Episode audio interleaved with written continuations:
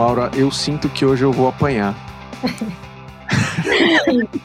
Só se você falar besteira, presta atenção. É comum eu falar besteira, eu vou ficar quieto. Ai, meu Deus. Ai, que medo.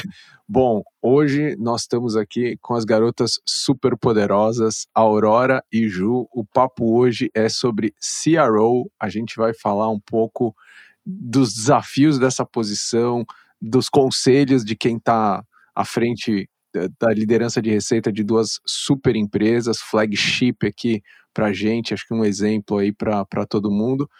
Então, é, Ju, Aurora, Aurora, Ju, super obrigado tá aqui com a gente. Queria abrir aqui, começando, vocês contassem um pouquinho da trajetória de vocês e como é que vocês vieram parar nesse podcast aqui. Bom, vou começar. Daniel, Laura, super obrigado. Eu, obrigada. Não entendi muito bem esse começo. Se for por mim, eu vim em missão de paz. Não sei a Laura e a Aurora. mas, mas às vezes a, a, discussão esquenta, né? Então estejamos todos preparados. É, não, obrigada. Queria agradecer pelo, pelo convite, né? Eu sou uma escuto o podcast da Estela já desde o começo, sou seguidora fiel, uh, então agradeço pelo conteúdo também. Uh, e para me apresentar, bom, sou responsável por uh, revenue, né, receita, todas as frentes de receita na RD, a gente vai falar um pouquinho na RD Station e a gente vai falar um pouquinho mais sobre isso, daí eu conto um pouquinho mais também sobre a empresa. Bom, prazer, obrigada, Dani, Laura, de estar aqui com vocês. Sou fã do podcast das telas, escuto todos, todos, todos mesmo, de verdade. Quando saio, eu já escuto. Um prazer aqui estar do outro lado. tô me sentindo muito lisonjeada, inclusive.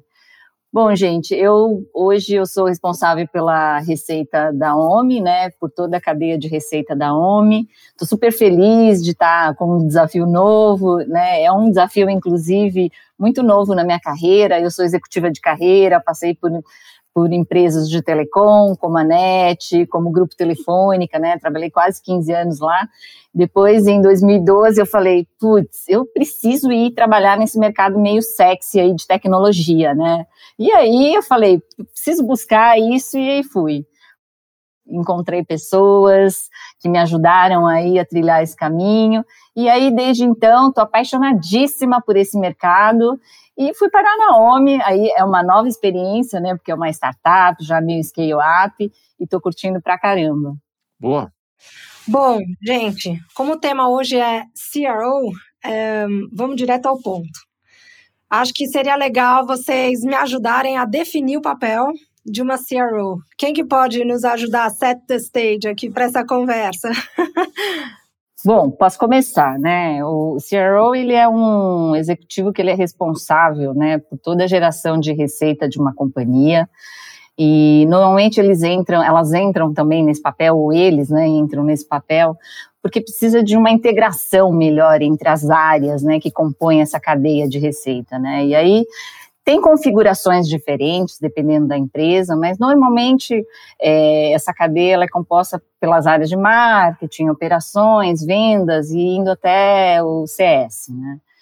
Essas áreas, é, esse papel né, do CRO, ele, ele surgiu muito em função do crescimento do mercado de SaaS, e esse mercado é um mercado que possibilitou trazer esse crescimento mais exponencial, então, o CRO, ele vem muito com esse papel, né, de, de, de ter esse desafio de crescer, e aí crescer, inclusive, não de forma linear, mas de forma muito mais exponencial, né, que esse mercado trouxe. E, e, e, e, a CRO também, ela, ela, ela, ela vem com esse papel muito de quebrar, né, os silos dessas áreas aí, dessa cadeia, né, integrando e fazendo com que todo mundo trabalhe de uma forma muito mais integrada. Esse é um pouco a definição aí é, é, do que eu né, vivi. Eu estou quase 11 meses aí na OMI, né, nesse papel. E esse papel, nesse primeiro num primeiro momento, ele teve muito essa configuração complementaria a Aurora com uh, talvez uh, um pouquinho de histórico sobre a posição, né? Que é uma, é uma posição que ficou mais foi difundida no Vale do Silício, acho que começou por lá faz uns cinco anos. Não, ainda não é muito comum, né? Uh, muito menos no Brasil, na América Latina. Então a gente começa a ver uma comunidade de CRO se formando, que quer dizer Chief Revenue Officer, então realmente a, a pessoa responsável, a liderança responsável por todas as frentes de receita. Eu gosto de definir a minha responsabilidade como uma pessoa que uh, rege as áreas que tem contato direto com clientes e parceiros.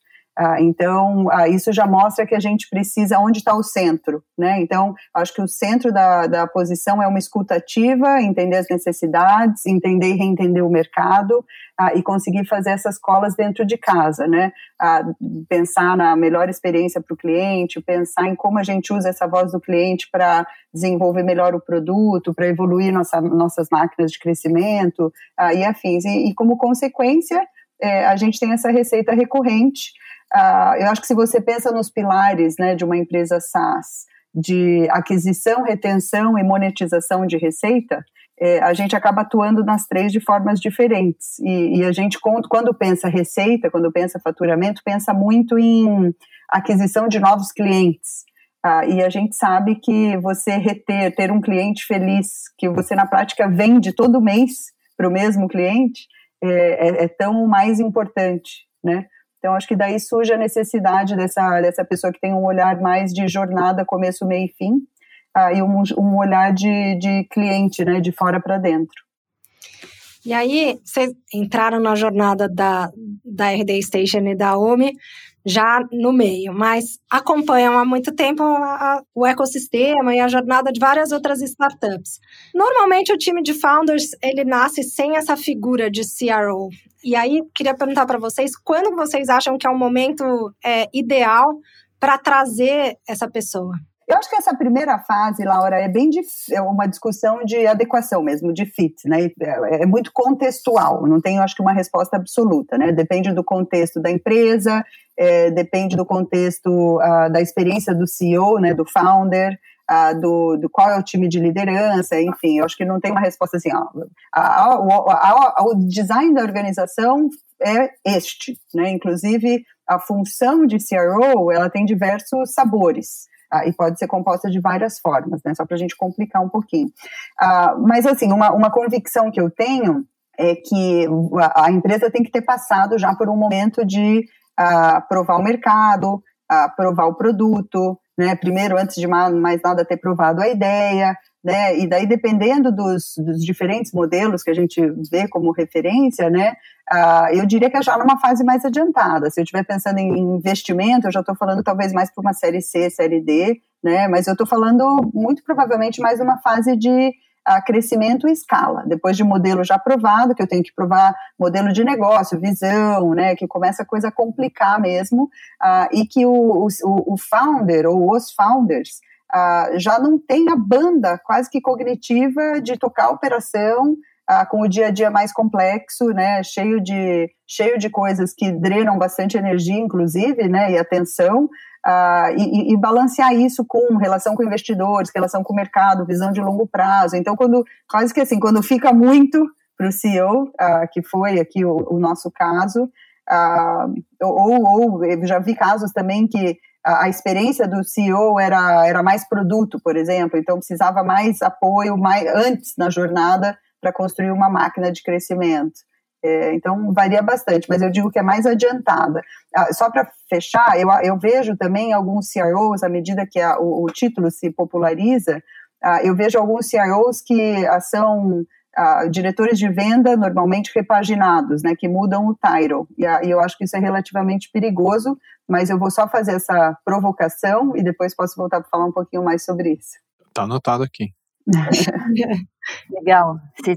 Vocês sabem, você sabe, Laura, que eu fiz meses atrás essa pergunta ao Marcelo porque eu ah, queria que ter, é, é, eu, eu, queria entender um pouco por que que ele decidiu, né, que era o momento, porque o Marcelo meio que fazia tudo, né, ele era o CRO da empresa, né, ele olhava toda essa cadeia aí, obviamente ele olhava tudo, né, porque ele já era o CEO, mas ele olhava com muito mais foco a operação do que ele está olhando hoje, né, e, e, ele, e ele comentou, e aí eu vou complementar com o que eu acho também, que é exatamente isso. Já tinha passado a fase do MVP, já tinha um produto mais estabilizado e as operações estavam ficando complexas. Né? E ele não estava conseguindo mais trazer é, inovação para o processo de venda, né, estabelecer processos, é, entender como trazer talentos novos, né, e, e, pessoas já com experiência nessas cadeiras. E aí eu não estou falando só é, da posição de CRO, mas também as pessoas que compõem essa cadeia, né, em todas essas áreas. E ele falou, não, já não, já não, já não tenho mais essa essa competência, né? E teve um outro ponto também, né, que ele comentou, que é esse olhar para o mercado, né, que ele tá, tinha que dar uma importância maior, e ele estava gastando, inclusive, um tempo muito grande, né, da, do, do, do, do dia a dia dele, que ele já não estava conseguindo mais equilibrar a operação com essa, essa, essa, esse desafio que ele tinha, que é esse olhar para o mercado, né? Então, falar com os investidores, né? Olhar parcerias mais, é, é, mais estratégicas para a companhia, ele já não estava conseguindo realmente tocar a operação. E acho que um outro ponto também é a complexidade que a operação tomou, né? A complexidade e os desafios ligados a crescimento. Então, essas duas é, vertentes, realmente ele é, decidiu que era hora de trazer uma pessoa, inclusive de fora, ele, ele comentou, né? Porque ele não tinha essa pessoa dentro de casa. Por quê? Porque ele queria uma pessoa que já tivesse tido a experiência, inclusive experiência de ter passado por essas áreas, né? Eu sou uma profissional que eu tenho experiência nas áreas de marketing, de vendas, de operações, até de cliente. Então ele falou, foi, inclusive, num primeiro momento, ele não tinha muito clareza, né, do que, que ele queria trazer, mas depois, ao longo do tempo, ele foi formatando e aí é, tomou a decisão de realmente trazer essa posição para a companhia. Mas é um momento que de de, é um momento diferente da companhia, né? É um momento que ele vai escalar a companhia e que já tem uma complexidade e que ele já tem um desafio de olhar mais para fora e não olhar mais para dentro, né? Esse papel fica com a CRO. Muito legal.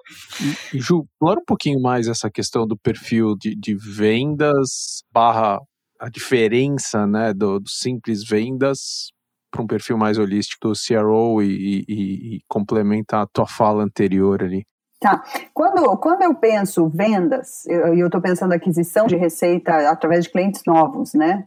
É, não necessariamente uma expansão de receita. Né? Enfim, a gente vai complementando aqui nas outras, na, na, durante a nossa discussão. Mas quando eu penso puramente uma, uma atividade de um diretor de vendas, Uh, eu normalmente estou pensando uh, gestão, recrutamento de pessoas, formação de time, uh, enablement desses vendedores, né, gestão de pipeline, gestão de forecast, enfim, eu estou pensando em disciplinas de vendas normalmente.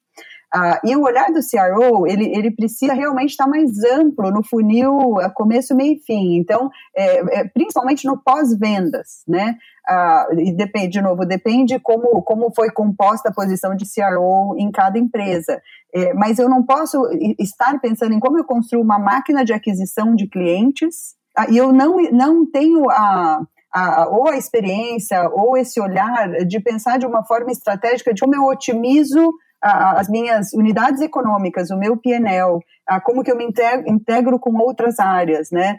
como que eu penso um playbook de médio e longo prazo, como que eu faço a transição do playbook atual para o próximo, como eu olho o funil de trás para frente, né? Então, é, como, como que eu otimizo vendas para aquela persona mais adequada, para aquele perfil de cliente mais adequado. Então, ele é mais amplo, é um olhar de a gente está meio que acostumado a falar em funil aqui, mas não é um funil de aquisição de novos clientes, é um funil de uh, aquisição, retenção e monetização de receita. A gente passa boa parte do tempo pensando em estratégia de precificação, estratégia de como empacota o produto, uh, enfim, como a gente faz uma máquina de recrutamento e de preparação de pessoas, desenvolvimento de liderança. É, eu diria que vai bem além. Então, quando você quer uh, fazer um setup de uma pessoa uh, para este contexto mais amplo, se você erra o momento da empresa ou o perfil, né, do muda o title para ele ficar mais é, glamouroso, uh, você acaba frustrando a expectativa, da, às vezes, do founder ou do cliente ou do time, né, porque a pessoa eventualmente não vai estar preparada para essa, essa atividade completa, eu diria. E do ponto de vista de estrutura organizacional, o que, que vocês acham que deve ficar embaixo da estrutura do CRO e o que eventualmente não deve, e o que é opcional, enfim, dependendo da cultura de cada empresa? Ah, eu, na minha opinião, é, assim, como eu estou com esse papel, vai que eu realmente tenho toda a cadeia de revenue, né, debaixo da, dessa estrutura do CRO, eu, eu, eu acredito que marketing, operações, né, que é a área que, inclusive, ajuda muito na parte de data-driven, é, a parte de vendas e a parte de CS. Se tiver realmente debaixo dessa estrutura, é, eu acho que a gente realmente consegue ter um alinhamento muito melhor do que precisa ser feito, né? E, e é, o, é, é, é, o que a Ju falou, é o expanding e o landing, né? E você, de fato, consegue integrar todas essas áreas para a gente atingir esse objetivo, né? Não é só importante o processo de aquisição e todo mundo tem que trabalhar integrado, né? Quem não, quem não sabe da, da eterna briga entre marketing e vendas, né? Não, você não manda lead qualificado para mim. Olha os MQLs que você está mandando para mim, né? Ah, é por isso que eu não vendo, né? E vendas, né? E, e marketing fala, tá vendo? Vendas não converte. Estou mandando um monte de lead para vendas e vendas não converte. É a mesma coisa, né? A área de CS. Não, tá vendo? Vocês estão vendendo errado. Por isso que a gente está tendo muito churn. E por aí vai, né? Como é que você integra tudo isso para de fato acontecer, né? Então, eu, eu, na minha opinião, é, se puder ser uma área mais integrada com toda a cadeia de revenue, eu acho que realmente aí, é, de fato, a gente conquista um resultado melhor, por conta dessa visão holística. Não, eu ia dar uma, eu ia dar uma opinião um pouquinho, é, eu acho que é diferente, dessa vez não é tão complementar a da Aurora, a gente já discutiu isso em outras ocasiões, né, Na, no nosso caso da RD, até porque a gente atua na categoria de marketing, talvez, né, e a gente tem uma máquina aí importante de marketing, que inclui evento, inclui eh, marca, posicionamento, precificação, etc., além de geração de demanda, além da nossa máquina de growth, né, que é a geração de lead num volume considerável, é, a gente optou por, por deixar a, a, composição do meu time sem marketing. Então, a minha responsabilidade direta é em vendas, CS, uma fundação de parceiros, então um programa de parceiros, eu tenho sistemas internos e tenho operação de revenue, além do projeto de internacional. Então, ao invés de eu assumir marketing, a, a gente optou por eu assumir uh, um projeto de internacional que é replicar essa máquina nos países que a gente está intencionalmente focando. Eu acho que essa composição é mais acertada, particularmente, porque eu vejo principalmente a área de growth de marketing com essa dicotomia, né? Se faz mais sentido tá mais próximo ou ter uma fricção boa é, é, desde que você foque realmente no cliente e fora da área, né, em áreas diferentes. Eu tenho, a, não vou dizer que é uma convicção, é uma opinião de que quando você coloca marketing dentro dessa máquina de receita, dessa máquina de crescimento, você tende a focar mais no curto prazo ah, e não tanto no médio e longo prazo, e posicionamento estratégico, transição, etc. Mas, de novo, é, quero insistir nesse ponto, é muito contextual, né? É muito contextual. No nosso caso, ah, faz mais sentido assim. Eu vejo, eu vejo mais ah, ah, referências de fora, é, com marketing fora e com CS dentro, e eu tenho começado a ver mais. Antes eu via muitos uh, diretor, líder de vendas evoluindo para a posição de CRO, e agora eu tenho visto mais líderes de CS começando a evoluir para CRO. Né? Então, de novo, tudo que a gente está falando aqui, a gente vai ver bastante evolução ao longo do tempo. E aí, como é que foi quando é, as duas empresas trouxeram a necessidade de criar uma estratégia de PLG? Porque daí misturou mais uma área, veio a área de produto. Como é que é, como que funcionou isso? Como que funciona a interação entre os dois times e até azeitar tudo? É, queria que vocês contassem um pouco da experiência de vocês. É, bom, vamos lá. Então a gente tem na, a gente tem uma, como você chamou, de uma máquina bem azeitada para esse playbook de MQL, né, que são os Marketing Qualified Leads. Então a gente evoluiu de um passado de, de vendas vir na frente, né, para a gente fazer uma geração de demanda, a princípio através de marketing, qualificar essa demanda e colocar numa máquina de vendas.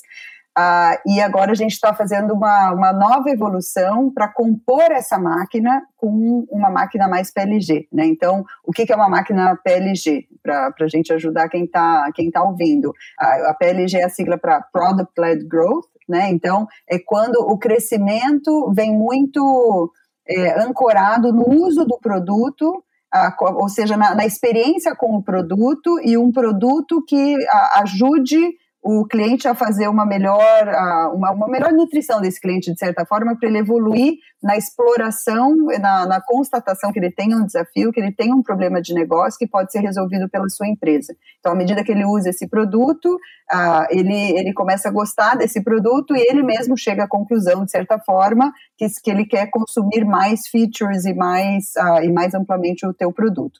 Então, a gente hoje está passando por uma transição de realmente complementar uma, uma um go-to-market que a gente já, já tem, né, que é mais marketing-led, para complementar com uma máquina mais de product-led que né, começou a ser aí a nova referência de mercado.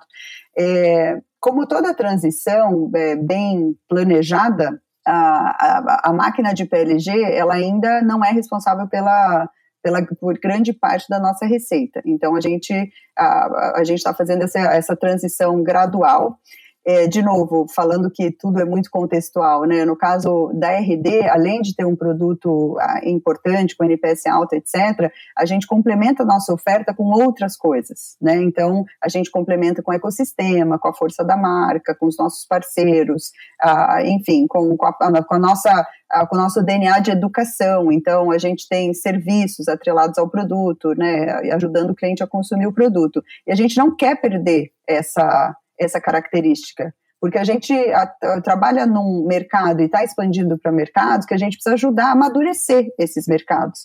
E normalmente uma estratégia puramente PLG acaba sendo para categorias ou mercados que já são muito mais maduros. Ah, então a gente não vê que essa transição vai acontecer do dia para a noite, mas a gente começou a ligar essa máquina ah, e a gente tem uma oferta de entrada que um cliente menos maduro né, pode começar a consumir o produto uh, evoluir até um ponto que ele já tenha maturidade, e daí a gente, uh, enfim, uh, entende que ele já está pronto para consumir um produto mais premium.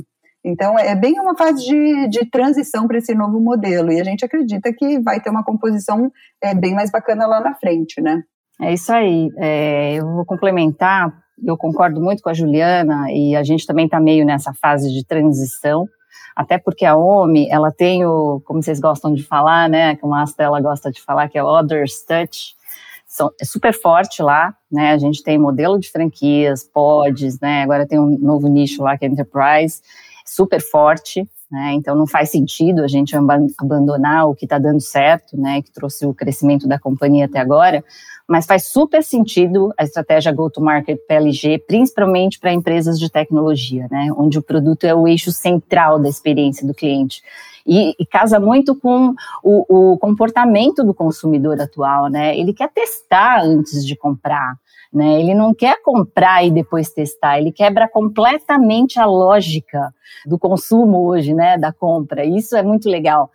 E fora isso também, essa estratégia faz muito sentido para as empresas, né, de tecnologia e de verdade, principalmente para as startups, né, que não tem muito dinheiro para investir, assim, principalmente no início, já começar com essa estratégia estabelecida, é, eu acho que faz super sentido e é o futuro, na minha visão, das empresas de tecnologia, tá? E até porque é, hoje a gente já tem mais experiência né, em olhar a, essa jornada do cliente, esse olhar de olhar para a jornada do, do cliente e trazer a experiência como foco dessa jornada, está é, muito mais maduro hoje, né? A gente não falava disso há anos atrás, né?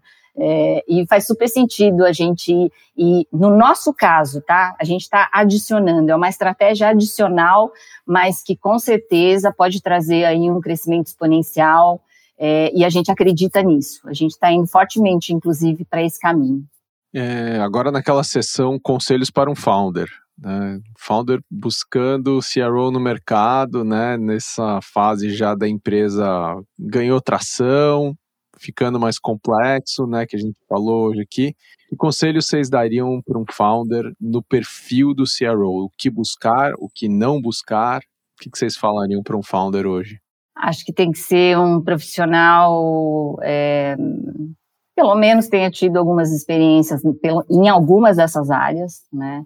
Tem que ser um profissional data-driven, com certeza. Tem que gostar de construir máquina, é, não tem como. Tem que ser um profissional que tem experiência em processos também, né? Porque você tem que construir essa máquina baseada nisso.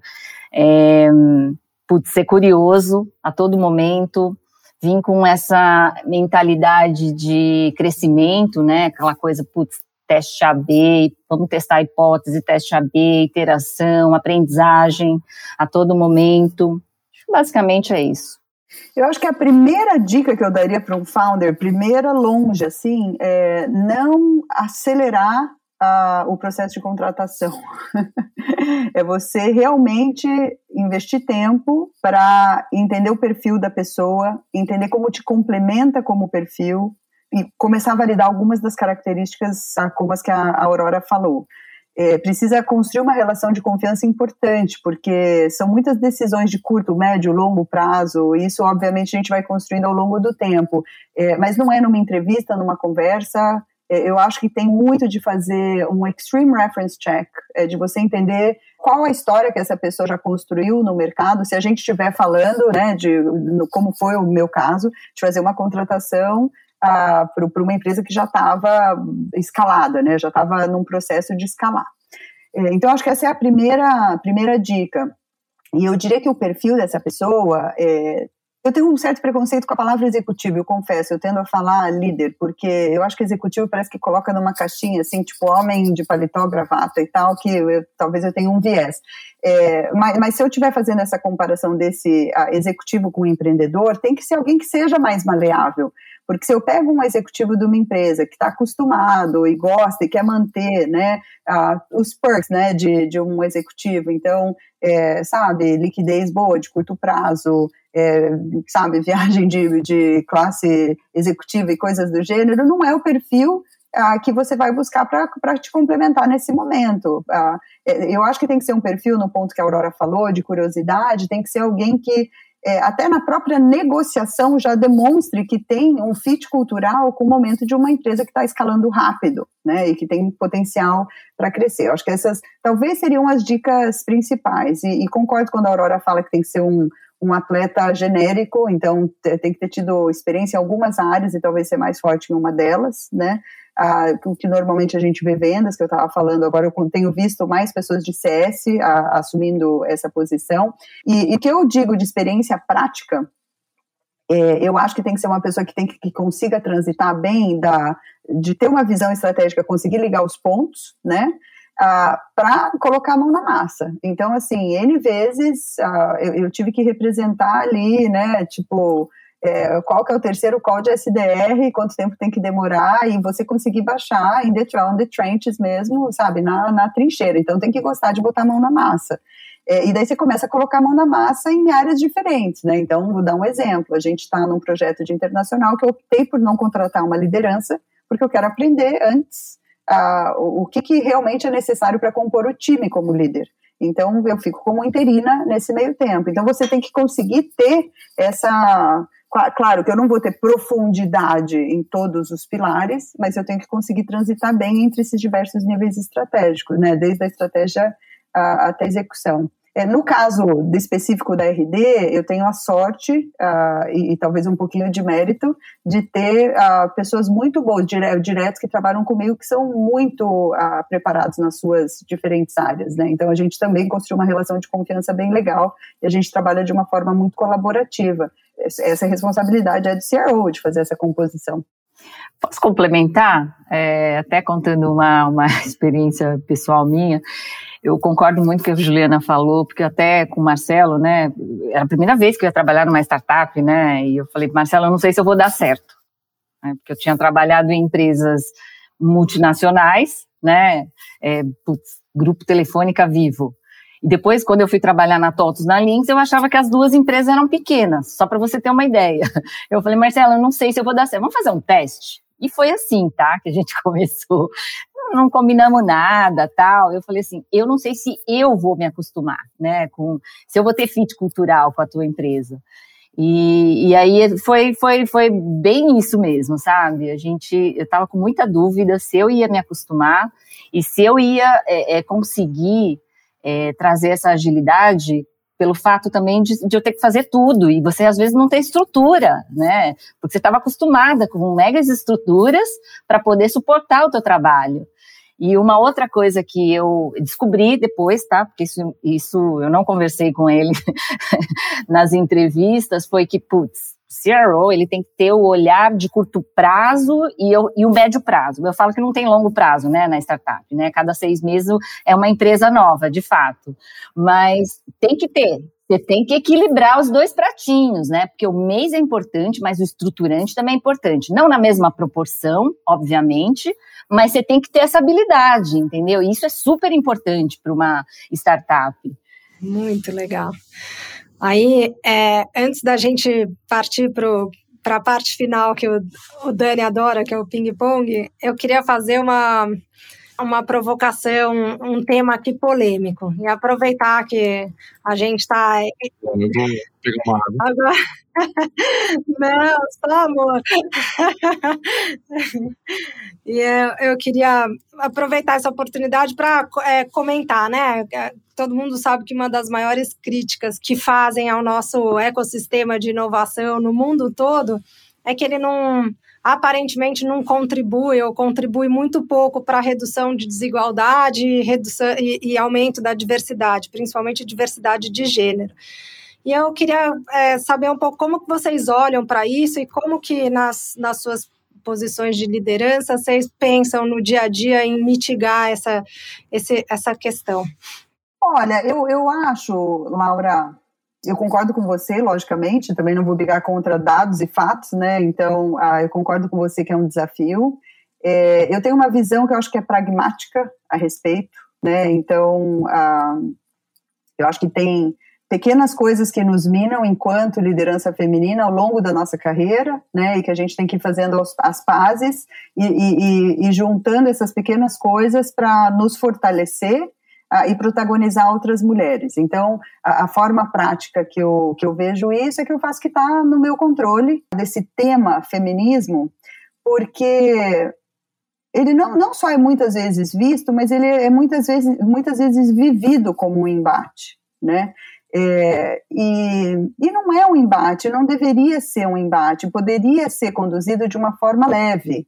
Ah, então, eu acho que tem erros e acertos, mas eu acho que tem erros de, de ambos os lados, né? tanto dos homens quanto das mulheres nesse aspecto, ah, e que a gente precisa conversar mais, sabe? E esse conversar mais é conversar é, com o nosso círculo de amigos direto, com os nossos funcionários, com as nossas lideranças, né? Eu, eu aproveito cada oportunidade, às vezes cavo as oportunidades para ter essas conversas, é, desde a coisa mais boba, assim, tipo, sabe, o jantar da família que rola aquela piada que já não faz mais sentido, sabe, de 2000 e, sei lá, de 1948, que você fala, então, eu sei que você acha engraçado, mas não tem graça mais. Então, tipo, para, não tá bom, sabe? Eu acho que você devia rever, porque isso, isso coloca. É, é, é meio que assim, você. Eu, eu, sinto que tem muita gente que, nós, de alguma forma, mulheres, ainda temos que usar a energia de progresso para conter o retrocesso sabe? E, e, e, eu acho que isso está melhorando, né? Então, de novo, é nas oportunidades que eu tenho de dia a dia, ou quando eu vejo, sabe, coisas clássicas do tipo a mulher se sabotando, é, achando que não pode, é, ou então não aceitando convites que são mais desafiadores. É, a, a, a, gente fala, não, vamos bater um papo sobre isso, eu quero que você faça uma decisão consciente, né? Até coisas mais estruturantes, do tipo, é, quer saber uma dica boba? A, gente já entendeu que quando a gente precisa mais mulheres, uh, e a gente tem boa representatividade de mulheres na RD, tá? Também em liderança, a gente tá, precisa evoluir na, na liderança executiva, uh, embora já tenha também, tenhamos tido progresso nos últimos anos de forma bem intencional, a gente precisa evoluir em produto, né, na área de desenvolvimento. A gente já aprendeu que ao invés quando você posta uma vaga, ao invés de você falar é, é, contra, contratamos desenvolvedores, o fato de você falar contratamos pessoas desenvolvedoras, mais mulher aplica. E depois que elas aplicam, a gente sabe que precisa ter um ambiente de acolhimento para essas mulheres, porque a maioria realmente é homem. Então a gente não é uma proteção, mas é criar um, um criar um, um, um, mundo psicologicamente uh, seguro para essas mulheres terem sucesso, né? Eu sou super contra esse viés de, ah, mas se tiver um homem, a mulher, a mulher tem, tem preferência, porque o homem, eu acho que tem que dar oportunidade igual, e, e a mulher tem que se interessar e batalhar por essa oportunidade, né? Ah, o desafio maior é quando a gente não dá essa oportunidade.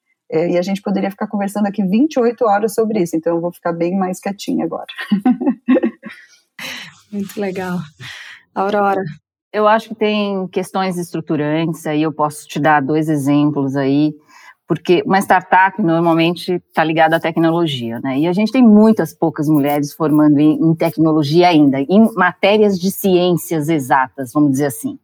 Então, assim, se você já olhar por esse viés, você tem menos mulheres né, engenheiras ou que fizeram alguma disciplina aí de, de ciências exatas para poder compor esse time aí, para poder compor essas empresas de tecnologia. Acho que esse é um ponto. Tem o um ponto também das mulheres terem, né, sim, uma rotina que hoje ainda é desigual. Né, cuidam dos filhos, tem terceiro turno, é, ainda é desigual. Eu acho que a gente está melhorando muito, mas é, essa coisa de empreender, você também tem que se dedicar, né? E, e, isso faz com que a mulher às vezes fala assim, puta, não é para mim, eu não vou conseguir me dedicar tanto assim, porque eu vou ter minha família, vou ter meus filhos, né, meu marido, né, eu tenho terceiro turno, e, e tem essa questão. Então, falando dessas questões mais estruturantes, mas ao mesmo tempo, quando os co-founders, né, eles estão é, montando uma empresa, empreendendo, eles precisam ter um olhar de Vamos colocar uma mulher para trazer mais diversidade, porque eu preciso refletir no meu negócio a sociedade. Né? Pensa que ele vai vender um produto, um serviço, né? E se você não tiver esse olhar de diversidade, aí, obviamente, a gente está falando aqui de gênero, né, Laura, porque a gente está falando da mulher, mas eu estou falando de diversidade como um todo. Né? Isso é importante para o negócio. E aí eu trago esse outro viés também para deixar como reflexão na cabeça aí da, né, desse mercado para a gente mudar isso. E acho que tem um outro ponto também, né, Ju, que não sei se acontece com você, o fato de você trabalhar, né, agora eu trabalho numa startup, você é mulher, né, tá numa posição de liderança, você acaba atraindo mais mulheres. Então, é a coisa da inspiração, é a coisa também de você estar, você vai trazer mais mulheres, né? É, as mulheres, elas têm as, as, outras mulheres como referências, né? E, e às vezes falta também essa referência.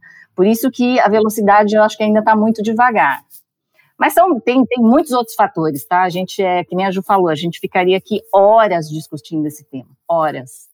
É, sobre diversidade de forma geral, né? Diversidade de pensamentos. A provocação barra pedido que eu sempre faço para as pessoas mais próximas e se quem estiver ouvindo topar a brincadeira, é, é para os homens a, a mentorarem duas mulheres duas mulheres. Escolham duas mulheres que você acredita que são boas, né? Que são capazes, competentes, que têm fome, enfim, com seu critério de escolha, mas mentora para ter sucesso, como se fosse assim um dos teus objetivos de ganhar bônus.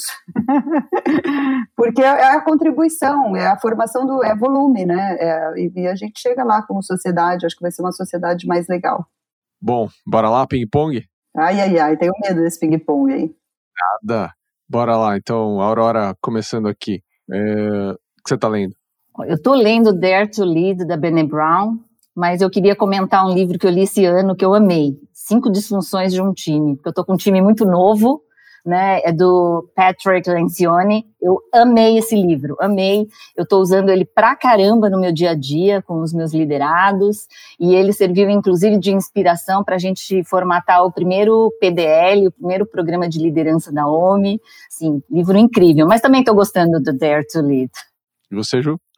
O livro uh, que eu li mais recente, que me impactou mais, foi um que chama AI Superpowers, do Kai Fu Lee uh, que é sobre inteligência artificial, mas fala menos tecnicamente, fala muito mais sobre a evolução de China versus Estados Unidos, que eu estava super curiosa e adorei. Quem te influenciou? Olha, o Dani, minha mãe, viu? Eu sou filha de pais imigrantes que vieram para o Brasil com zero de recurso. Não dá nem para falar que vieram com algum recurso. e ela sempre falou, tipo, vai, faz, estuda. Né? Sou, sou de família que só tem mulheres, e, assim, com certeza ela foi a minha maior influenciadora e que me deu mais, mais força de todo mundo que eu conheço. Legal. Ju? Espetacular. É, eu também, de uma família matriarcal, então tenho muito a falar de família, mas acho que hoje eu vou usar outra carta e vou falar das milhares de referências do Vale que me influenciaram nesse meu onboarding maluco dos últimos anos. Então, é, Marco Bege, David Cancel, a Tom Tumbos, toda essa galera, Jaco, né? Então, acho que essa galera, acho que se juntar, é, me, me, me ajudou, ajudou, a me formar aí recentemente. Aurora, uma fonte de informação no teu dia a dia. Putz, Dani, eu tenho várias, mas assim, eu gosto de Twitter para ler notícia, eu leio alguns jornais, é, a gente recebe o clipping lá, então aí vem todas as né, notícias já totalmente resumidas lá do, de, de, e importantes do mercado de tecnologia. Gosto muito de The Shift também, gosto pra caramba. LinkedIn, obviamente, acho que também traz muita fonte de informação. Acho que é isso. Ju? Podcasts. Tô meio alienada de notícias. Tô dando uma fugida de notícias de dia a dia. eu gosto do The Shift também. Ah, tem, nossa, tem N. É, eu ouço muito do Sastock e do Saster. Uh, aqui mais para informação sobre esse nosso mundo, né? Esses dois eu ouço bastante. CNN, enfim, vários mesmo, vários. Eu tenho 176 gigas e tive que apagar vários para eu conseguir continuar usando o meu celular. Aurora, uma, um ritual do teu cotidiano que você não abre mão? Exercício, com certeza. É, sou louca por esporte e faço dança como é, como é minha paixão e meditação. Legal. Ai, que saco. E agora que você já roubou os dois? Eu vou acrescentar um correr, meditar, uh, mais correr do que meditar ultimamente, é, e levar meus filhos para a escola. Tem, principalmente nesse mundo maluco que eu celebro, né, eles estarem de novo convivendo socialmente, tem sido um momento assim de muita alegria para mim. Mas não é para me livrar deles não, porque foi ótimo ficar mais próximo deles.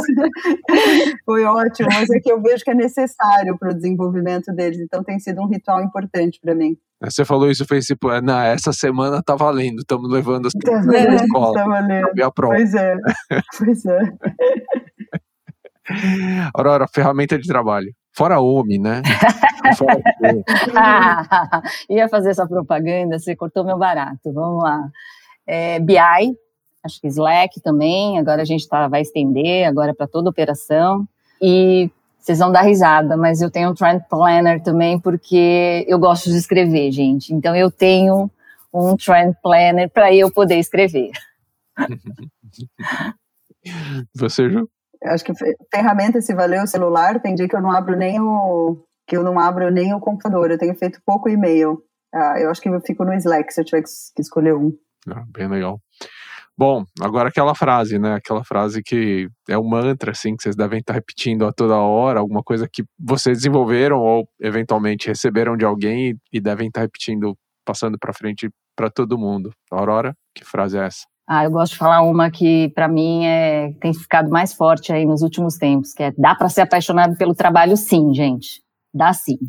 E eu gosto muito de trabalhar com gente apaixonada. São pessoas extraordinárias.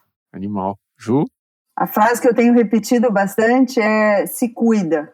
Cuida da tua saúde mental, é, se, se acarinha, se agrada, se cuida. Muito bom, muito bem lembrado. Muito, muito legal. Bom, Adorei, papo incrível. Lau, super Pô. obrigado mais uma vez. Obrigada a você por ter me convidado por mais uma, não podia perder essa, né? É, Muito bom. É, é, acho, acho, que assim, mais do que tudo aqui, acho que vocês são um exemplo, assim, é, de, de, profissionais, assim, que a gente, acima de tudo, admira, né? Não é empresas que, obviamente, a gente investe, investiu, mas é, assim, acima de tudo, a gente admira demais, consulta vocês para tudo, né? Eu brinco, eu brinco que a Aurora é minha chefe, né? Então, toda hora ali. Vice-versa, a gente, a gente não para de encher vocês, pelo menos eu. É, é uma relação super produtiva, super legal e, e queria agradecer vocês, não, não, só pelo tempo aqui, mas acho que por tudo que a gente aprende com vocês convivendo no dia a dia. Para todo mundo que está ouvindo a gente aqui, esse foi mais um episódio do Astela Playbook. Esse mais um monte lá de episódio, é só procurar a gente, Astela Playbook, procura dar um like, deixa um abraço para os amigos, se cuida e até a próxima.